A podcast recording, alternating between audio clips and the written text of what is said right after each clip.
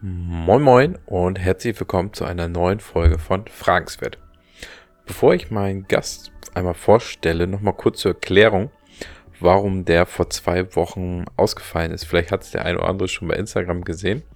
Ich hatte nämlich ein Interview schon mit einem Moskau-Korrespondenten geführt. Das lief auch sehr, sehr gut.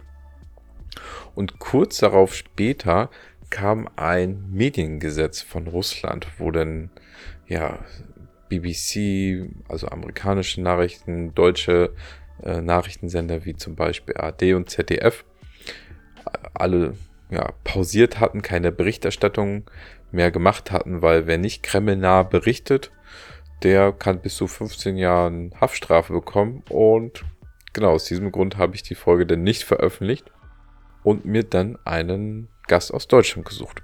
Und da habe ich dann auch einen gefunden, und zwar Doktorin Astrid Sam. Sie ist Gastwissenschaftlerin beim Deutschen Institut für internationale Politik und Sicherheit und dort in der Forschungsgruppe Osteuropa und Eurasien. Und unter anderem hat sie den Schwerpunkt in der Entwicklung des politischen Systems und Integrationspolitik von post-sowjetischen Staaten, insbesondere Belarus und Ukraine im europäischen Kontext. Und sie ist seit 2017 Geschäftsführerin des Internationalen Bildungs- und Begegnungswerk. Und wir hatten schon im Vorfeld kurz äh, ja, ein Vorgespräch und da kam schnell, sehr schnell raus, dass sie auch Kontakt zu ukrainischen Familien immer noch hat. Also sie war natürlich auch öfters in der Ukraine, hat dort viele Kontakte und sie hilft jetzt auch äh, den ukrainischen Flüchtlingen wieder in Deutschland Fuß zu fassen. Also sie ist sehr vom Fach und wir klären unter anderem die Hinter Hintergründe des Russland-Ukraine-Kriegs dann wie die aktuelle Lage ist. Die hat sich natürlich verändert, verändert sich ja von Tag zu Tag. Also wir haben das Interview am Montag aufgezeichnet, am 14. März. Das heißt, es kann sich immer mal wieder was ändern. Und wir sprechen unter anderem noch über mögliche Szenarien. Ich hoffe, ihr könnt einiges aus der Folge mitnehmen. Und dann hören wir uns am Ende nochmal.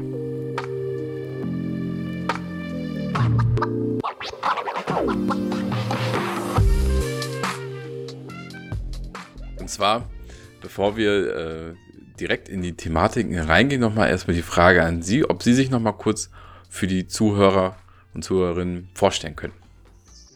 Ja, ich bin Astrid Sam und ich bin Politikwissenschaftlerin, äh, arbeite zu Belarus und Ukraine bereits seit meiner Studierendenzeit, habe meine Dissertation zur Atomenergie und Tschernobyl-Politik in Belarus und der Ukraine geschrieben und bin neben meiner Funktion als Gastwissenschaftlerin an der Stiftung Wissenschaft und Politik auch in sehr vielen zivilgesellschaftlichen äh, Projekten aktiv in beiden Ländern, unter anderem auch zur Betreuung, Begleitung von Tschernobyl-Betroffenen und Menschen mit Behinderung.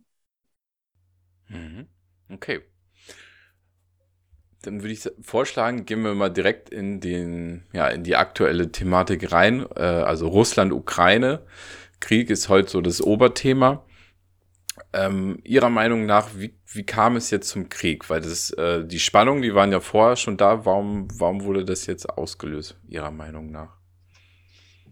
Erstens ist, ist es wichtig zu betonen, dass äh, der Krieg bereits seit 2014 besteht. Also wir haben nicht erst heute Krieg.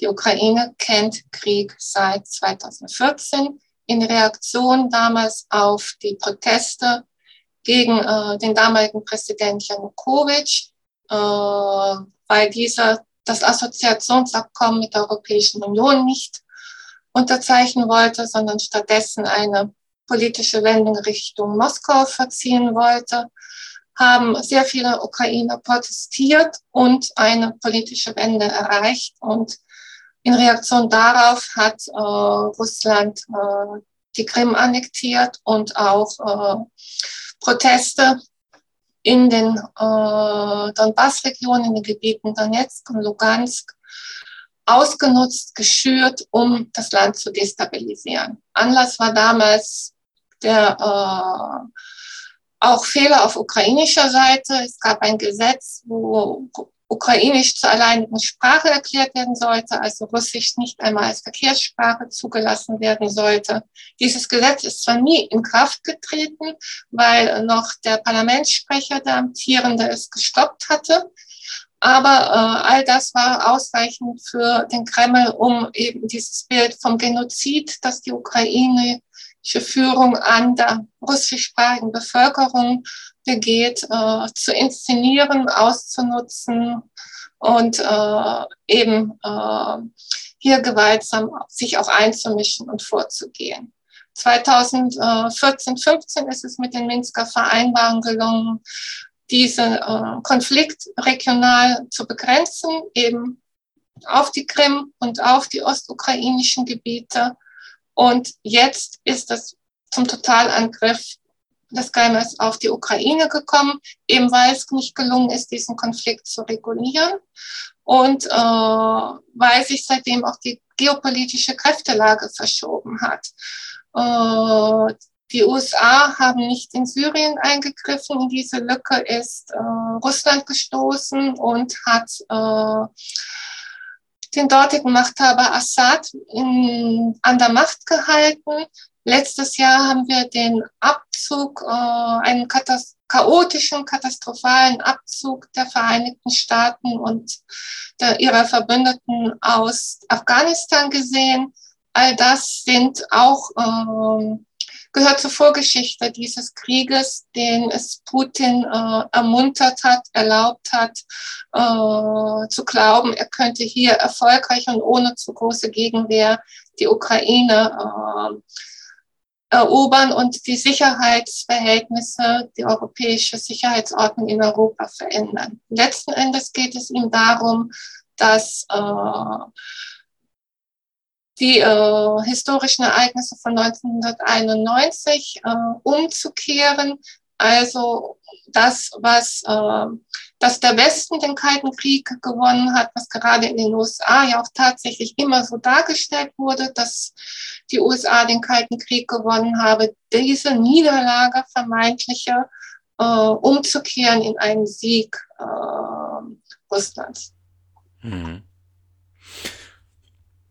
bei, wenn, wenn man jetzt drüber nachdenkt, ob ähm, Putin jetzt nur die Ukraine angreifen möchte oder noch weitere Länder, die mal in der Sowjetunion war, ist das natürlich immer sehr spekulativ. Also wir können, wir können ja nicht in ihn hineinsehen. Was denken Sie denn dazu? Wird er nach Ukraine Halt machen oder was denken Sie?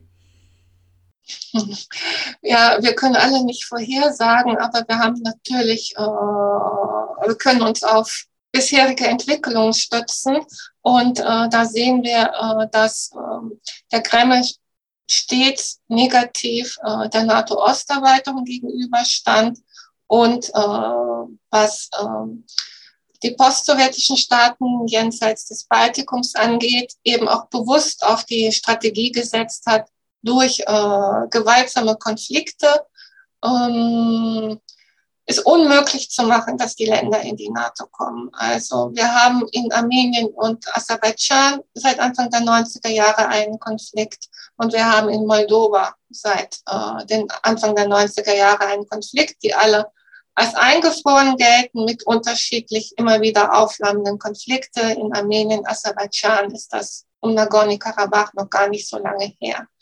Wir hatten dann 2008 äh, das Eingreifen Russlands in Georgien, auch dadurch eben äh, dann mit zwei, äh, ähnlich wie die Republiken Donetsk und Lugansk, so haben wir dort auch mit Abkhazien und Nordossetien solche, äh, äh, Südossetien solche Konflikte, die eingefroren sind und wo es abtrünnige Quasi-Staaten, äh, die von Moskau, die international nicht anerkannt sind, aber von Moskau unterstützt werden. Also das ist, die Ukraine war quasi mit, äh, auch mit Ausnahme von Belarus, als letzter Staat in dieser Region der östlichen Partnerschaft, die die EU gegründet hat, dran, ähm, äh, so destabilisiert zu werden. Und äh, Belarus ist nochmal ein besonderer Fall. Hier hat es, äh, gibt es einfach aufgrund der Proteste von 2020, wo der Machthaber Lukaschenko sich nur auf Russland, dann auf den Kreml gestützt hat zum Machterhalt,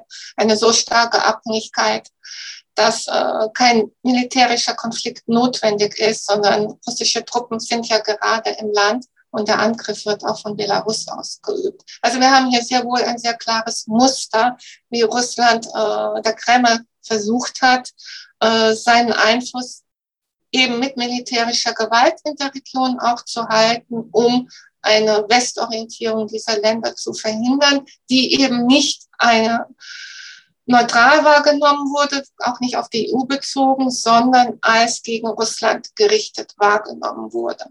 Was wir jetzt aber sehen, ist von neuer Qualität, weil es geht, äh, die Forderungen, die äh, Russland im, der Kreml im Dezember formuliert haben, gehen ja deutlich um die Ukraine, über die Ukraine hinaus. Es geht wirklich um eine neue, veränderte Sicherheitsordnung in Europa, in dem Machtzonen des Kremls anerkannt werden sollen. Und äh, auch das Recht auf Selbstverteidigung, und Präventionsmaßnahmen der benachbarten Staaten in Frage gestellt wird. Denken Sie, dass er auch NATO-Staaten angreifen wird oder ist das ausgeschlossen? Ausgeschlossen ist wahrscheinlich nichts, aber. Genau, also wie, wie, gesagt, wir können nicht prognostizieren. Wir wissen nicht, äh, wie sehr äh, der russische Präsident in seinen Machtfantasien und seiner Machtentschlossenheit gefangen ist, dass er vor nichts zurückschreckt oder ob nukleare Abschreckung noch funktioniert. Was man sagen kann, ist die Art und Weise, wie von westlicher Seite auch kommuniziert wird, äh, lässt sehr wohl die Annahme zu, dass äh, der Westen zurückschrecken wird vor äh, sehr harten militärischen Maßnahmen äh, im Augenblick äh, hat er ziemlich freie Hand in der Ukraine, weil jenseits der Sanktionen und Waffenlieferungen eben auch gleichzeitig immer klar gesagt wird, dass der Westen sich nicht und die NATO sich nicht aktiv äh, militärisch einmischen werden und auch keine Flugverbotszone errichten werden. Und das ist eine Art, aus Sicht Putins eine Art Freikarte. Und äh, wenn er weiter davon ausgeht, dass der Westen zurückschrecken würde und letzten Endes nicht zu einem nuklearen Gegenschlag beispielsweise ähm, greifen würde, dann äh, ist nicht auszuschließen, dass er auch hier weiter eskaliert. Es ist im Augenblick wirklich nicht vorhersagbar und äh, alles denkbar leider. Hm. Nun ähm, wurden ja verschiedene Maßnahmen von Deutschland, Europa, USA und so weiter äh, ergriffen, um ja, Russland wirtschaftlich und so weiter einzuschränken. Ich sag, ich sag nur, SWIFT wurde, wurde eingeführt. Was halten Sie so von den ja, Sanktionen und den, den ganzen Maßnahmen, die jetzt der Westen, nenne ich ihn jetzt mal, gemacht haben? Ist, halten Sie das für sinnvoll oder ist es eher zu wenig oder wie halten Sie die Strategie aktuell? Äh, Sanktionen sind das einzige Mittel der Wahl, wenn militärische Mittel ausgeschlossen werden sollen. Ähm, die Sanktionen, die jetzt verhängt werden äh, und wurden und werden, sind in ihrem Umfang beispielslos in der Geschichte der verhängten Sanktionen in den internationalen Beziehungen. Aber dennoch bleiben die generellen Grundannahmen, Regeln, die für Sanktionen gelten, gleichwohl bestehen. Und dazu gehört, Sanktionen wirken immer nur langfristig und äh, Sanktionen ähm, können äh, Verhaltensmuster vor allen Dingen dann ändern, wenn äh, auf der anderen Seite logisch und in ähnlichen äh, Verhaltensmustern gedacht werden und nicht die Bereitschaft besteht, sehr, sehr hohe Kosten für die gesetzten Ziele in Kauf zu nehmen. Also es gibt eine Studie zu Sanktionen, Erfolg von Sanktionen seit Beginn des Ersten Weltkriegs. Der zufolge sind etwa ein Drittel aller verhängten Sanktionsregime erfolgreich gewesen. Dabei sind die Erfolgschancen äh, am größten, nämlich über 50 Prozent, wenn es um kleinere Ziele geht, also weniger grundsätzliche Fragen, Themen, Ziele und wenn die äh, Regime politisch sich einander ähnlich sind. Also wenn es eine Auseinandersetzung zwischen Demokratien und autoritären Regimen, Diktaturen gibt, sind die Chancen schon mal gleich viel geringer. Und wenn es um äh, sogenannte militärische Abenteuer geht, dann liegen die Erfolgschancen nur noch bei etwas über 20 Prozent, also noch deutlich geringer, weil wer sich auf so etwas einlässt, der riskiert schon sehr viel und die Umkehr ist sehr, sehr schwierig. Also in dem Sinne müssen wir davon ausgehen, dass äh, hier die Sanktionen nur äh, sehr bedingt äh, etwas bewirken können und äh, sie alleine nicht ausreichen würden. Darauf müssen wir uns einstellen. Zumal Energielieferungen ja weiter erfolgen und äh, hier gezahlt wird, das ist Geld, das direkt in Putins Kasse fließt. Dagegen, daneben gibt es sehr viele Sanktionen, die äh, auch die einfache Bevölkerung treffen.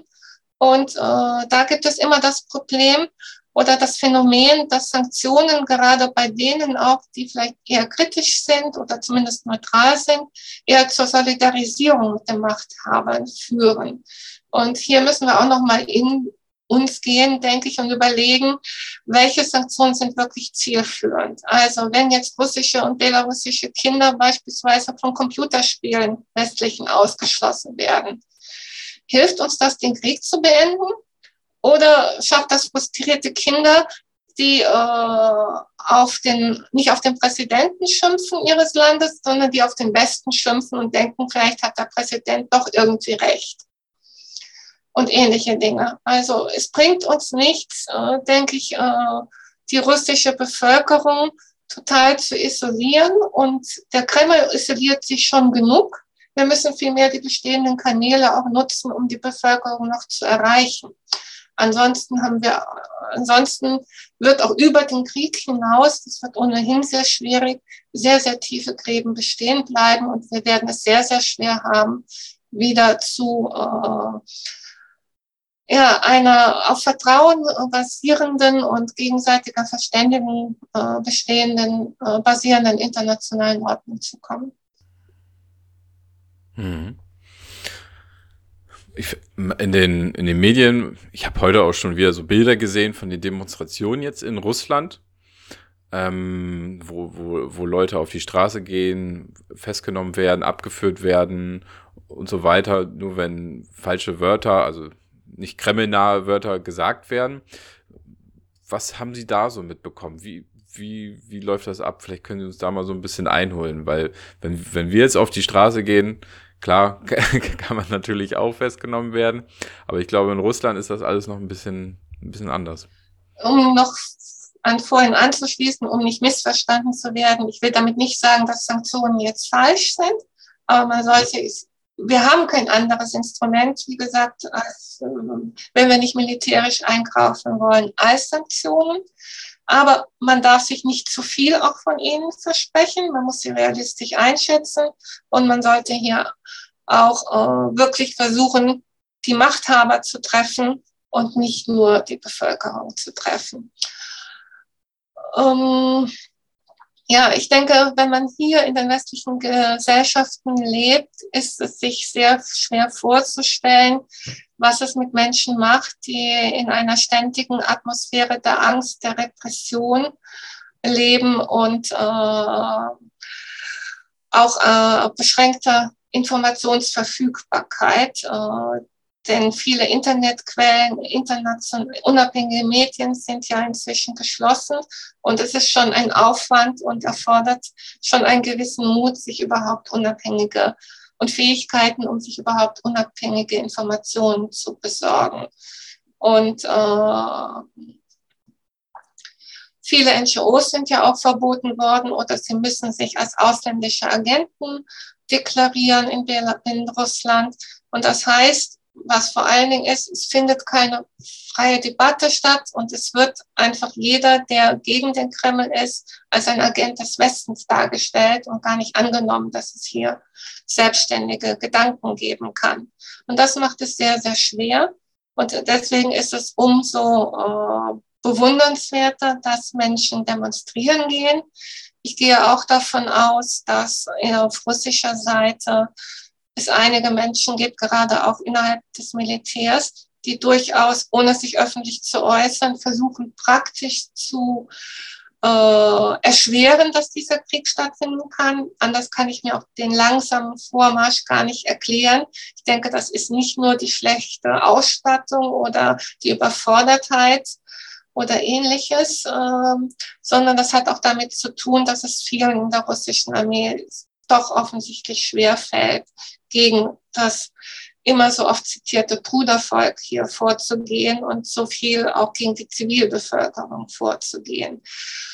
Aber es ist auch so, dass äh, ein großer Teil der Bevölkerung, und das ist wohl doch die Mehrheit der Bevölkerung, passiv ist oder äh, tatsächlich denkt, dass es hier gar nicht gegen die Ukraine geht, sondern die Ukraine von den USA gelenkt werden und dass in der Ukraine die USA gelenkt werden. Und dieses Bild vom Westen, der selber ständig auch alle Regeln gebrochen hat äh, in den letzten 20 Jahren, das ist ein sehr starkes Motiv, zu Putin zu halten. Und auch diese Verankerung, Bürger eines Großstaats, einer Großmacht zu sein und dass der Westen Russland diesen Status in den vergangenen Jahren vorenthalten hat, ist auch ein Motiv. Also ein sehr, sehr gemischtes Bild, äh, was es eben, äh, was langfristig auch entstanden ist, was auch mit enttäuschten Hoffnungen aus den 90er Jahren zu tun hat, mit falschen wechselseitigen Wahrnehmungen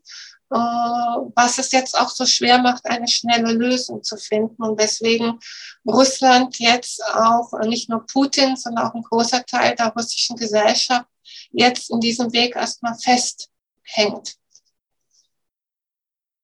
Und äh, bei denen, die protestieren natürlich, oder wir haben das auch in Belarus, diese Situation, die, wo viele Menschen sagen, was können wir denn tun? Wir sind im Gefä ohnehin befinden wir uns bildlich gesprochen in einem Konzentrationslager. Und dann die Hoffnung ist, die Ukraine, die Ukrainer kämpfen auch für die Freiheit der belarussischen und russischen Gesellschaft. Äh, ist natürlich vielen Ukrainern, die jetzt um ihr Leben kämpfen, wenig oder schwer zu vermitteln, weil äh, sie denken, sie riskieren ihr Leben und andere können nicht einmal riskieren, ins Gefängnis zu gehen, während für diese Menschen das eine unüberwindliche Hürde erstmal ist und dann nur wenige das schaffen. Und ähm, ja, und diese unterschiedliche Wahrnehmung, das ist ganz schwer wechselseitig zu vermitteln und wird äh, langfristig für tiefe Gräben auch sorgen, die nur schwer zu überwinden sein werden oder lange Zeit brauchen, überwunden zu werden. Ja, das glaube ich.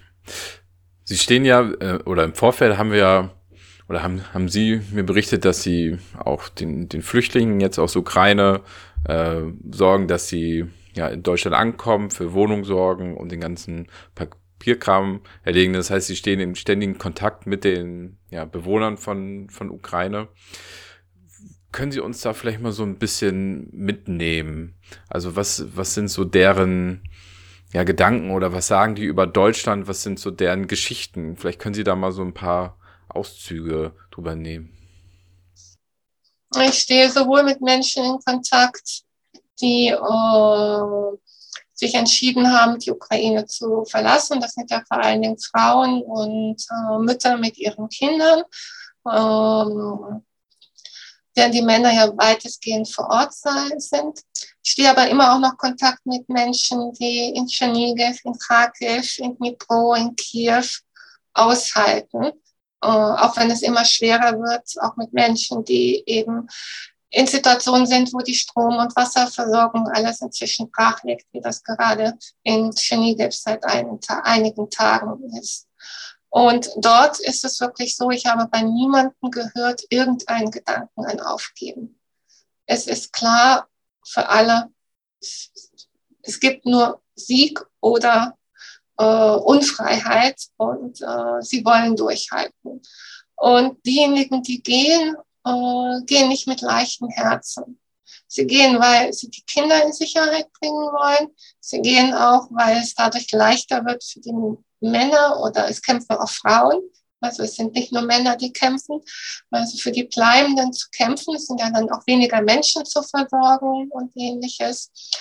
Äh, aber sie gehen nicht mit leichten Herzen, teils mit schlechtem Gewissen, äh, wollen auch von hier aus möglichst helfen äh, sagen aber auch, dass es eben auch psychisch sehr schwer ist, die ständigen Bomben, Raketenangriffe auszuhalten. Und einige sind einfach nur gegangen, weil sie das einfach nicht mehr physisch ausgehalten haben und sich deswegen entschlossen haben, nach einer Woche im, im Luftschutzkeller eben doch zu gehen. Ähm, es ist eine, bei den meisten, mit denen ich jetzt gesprochen habe, eine sehr große Dankbarkeit dafür da, dass sie so aufgenommen werden. Und das gilt jetzt nicht für Deutschland, sondern das gilt für die gesamte Route, die sie zurückgelegt haben, weil sie sind ja über Polen, über Moldau, über Rumänien, Ungarn, Tschechien hierher gekommen dann auch. Bei denen, die hier gelandet sind, viel, viel mehr sind noch in diesen Ländern als in Deutschland sind. Und ein Land wie Moldau, als ärmstes Land Europas, gemessen an der Bevölkerungszahl, hat äh, x-mal so viele Flüchtlinge im Augenblick aufgenommen, als das Deutschland bisher getan hat. Und selbst wir sind ja bereits an unseren Kapazitätsgrenzen. Also für eine Familie, der wir unsere Gästewohnung zur Verfügung gestellt haben, die wir jetzt als internationales Bildungs- und Begegnungswerk haben, ähm, da ist jetzt in Dortmund der Termin am 6. Mai, um sich beim Ausländeramt registrieren zu können. Und die sind letzte Woche angekommen. Das gibt nur eine Vorstellung schon einmal, wie äh, dramatisch, also wie aufwendig oder wie die Kapazitäten hier aussehen.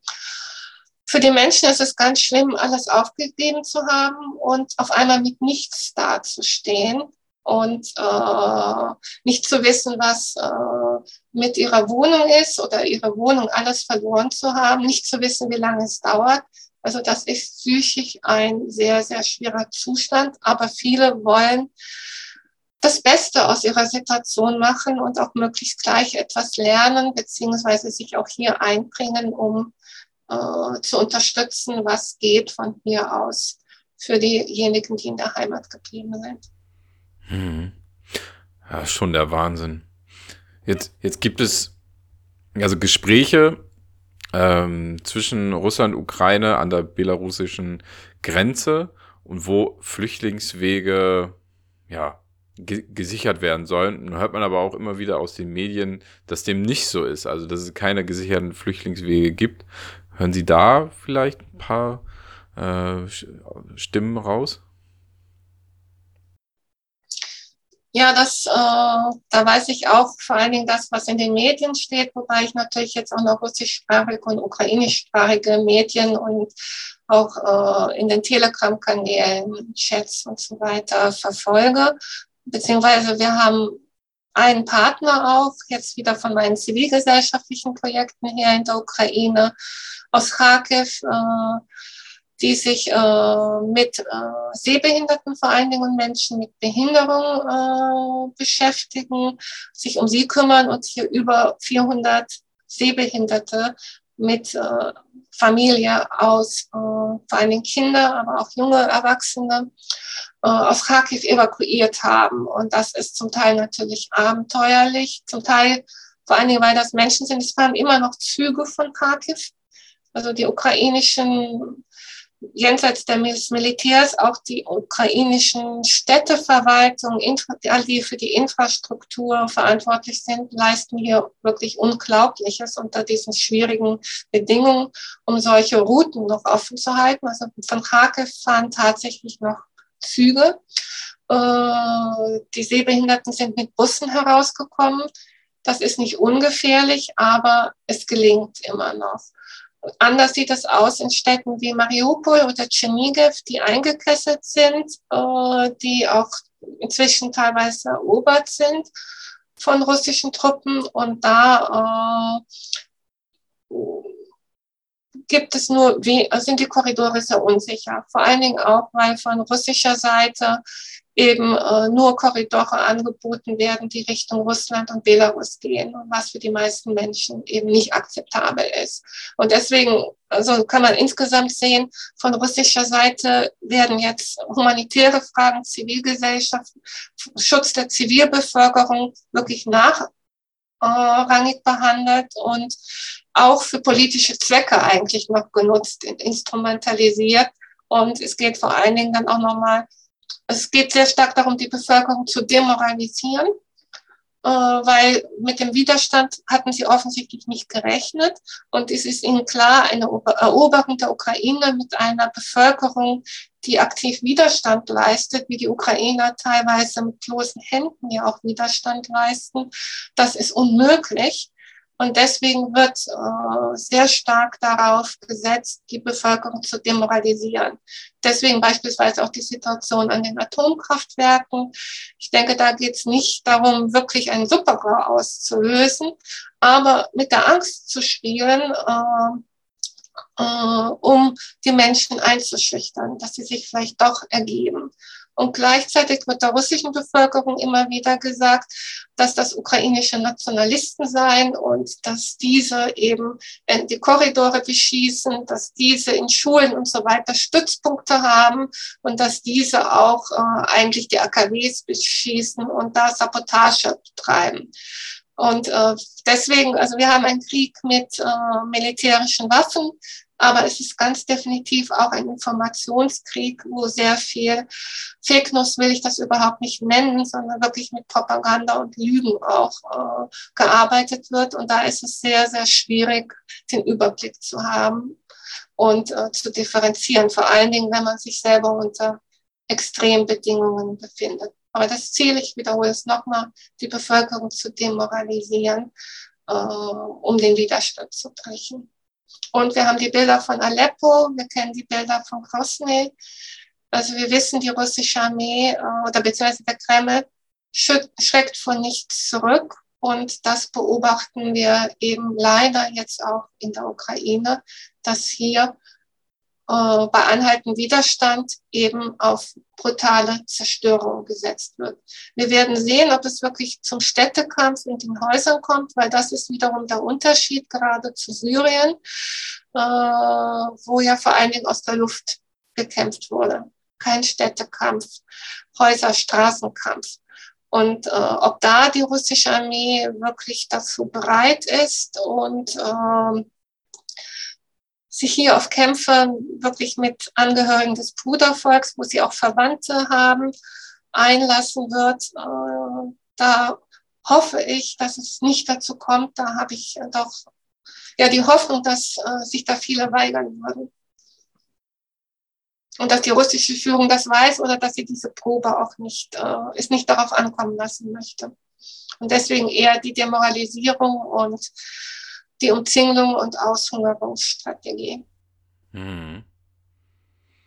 Ja, und das ähm, ständige Angst machen mit den Atomkraftwerken, ne, was Sie schon vorhin angespielt hatten, das ist mir jetzt gerade auch mal eingeleuchtet, weil es gab auch eine, äh, ja, eine, eine Konferenz in der Atompolitik letzte Woche oder vor zwei Wochen, wo die russische Föderation sagte, nee, unser Ziel ist es nicht, die Atomkraft, Atomkraftwerke ähm, einzunehmen glaube, einen Tag später, zwei Tage später war schon der erste Brand dann da drin. Also, ja, den, den kann man nur schwer glauben.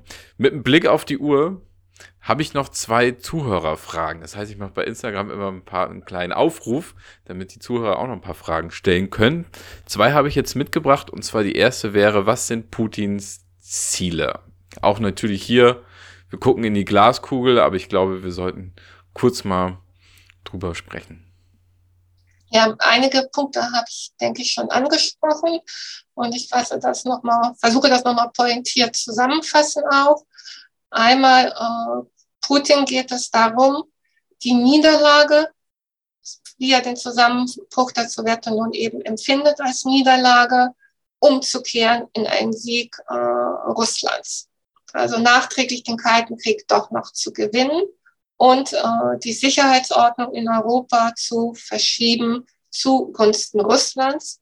Und äh, deswegen setzt er als erstes die Ukraine unter Druck, die aus seiner Sicht überhaupt kein Recht auf Existenzrecht als eigenständige Nation hat, beziehungsweise überhaupt nicht als eigenständige Nation von ihm gesehen wird.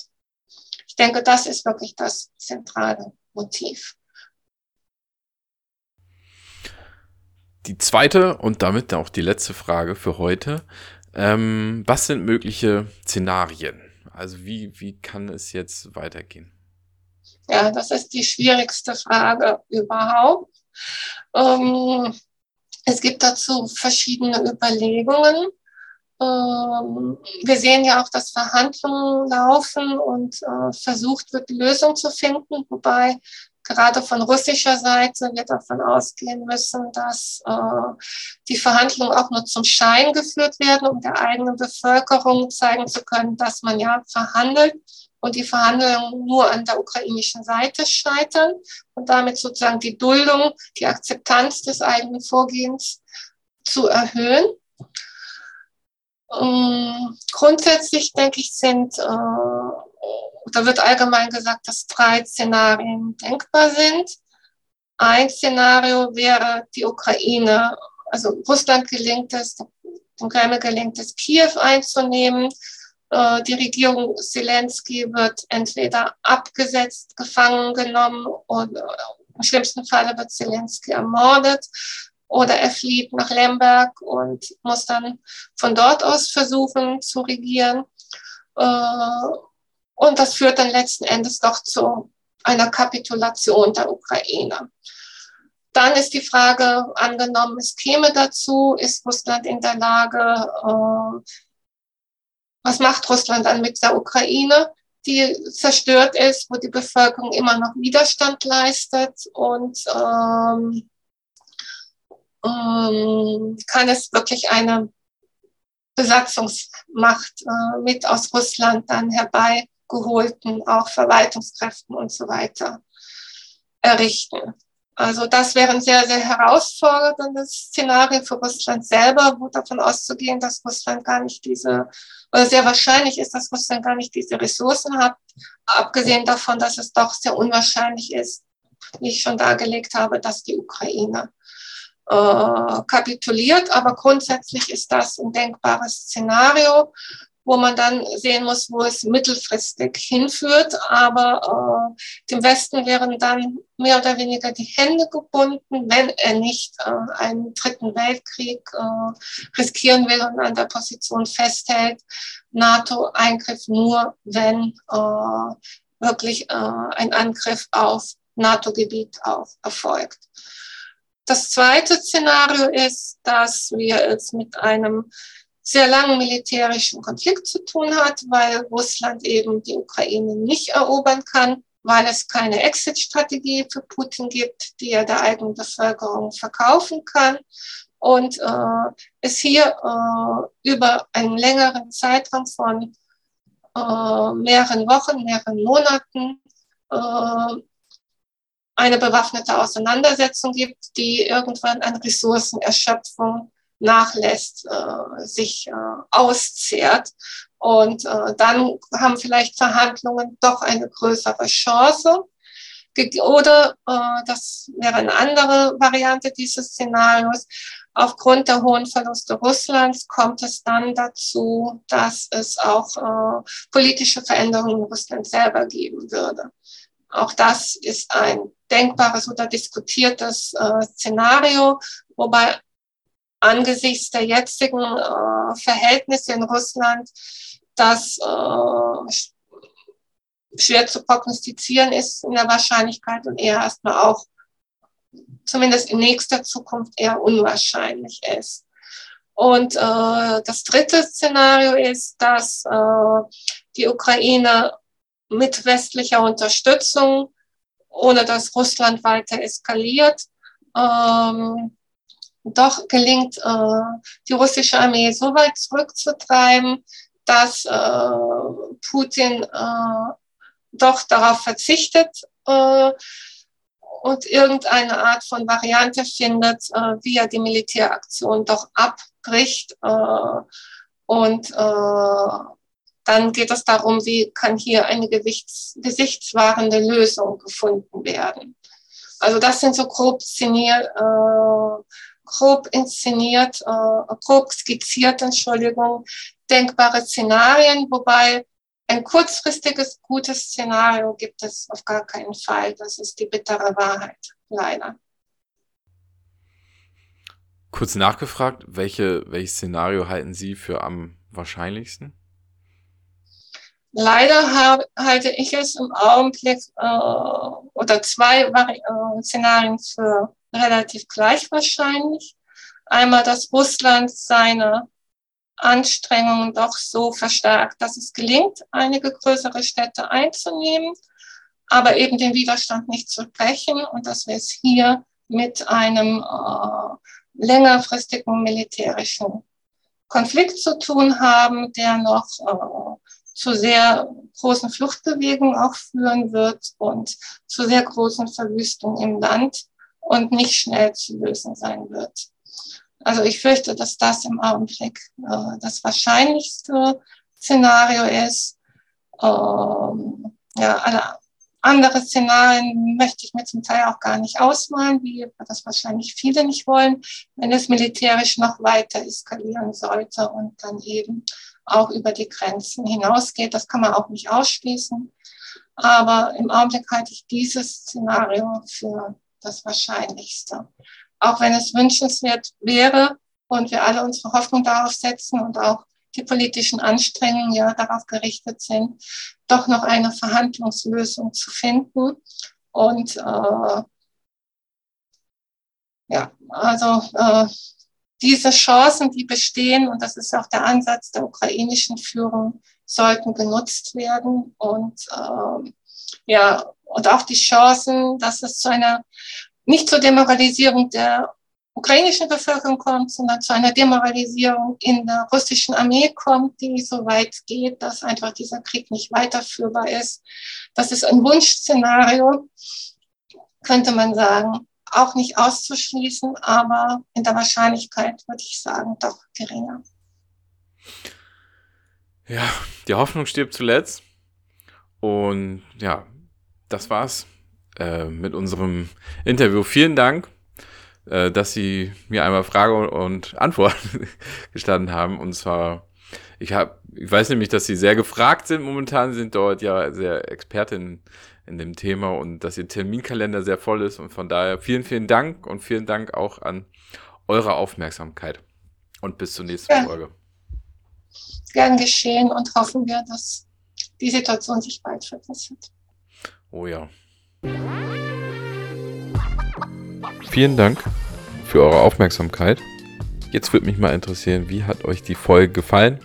Schreibt mir da sehr gerne wie immer bei Instagram, kommentiert das Ganze und dann hören wir uns in der nächsten Folge wieder. Die ist auch schon im Kasten tatsächlich. Und da geht es dann um die deutsche Bundeswehr und die Wehrpflicht. Also, bis dann.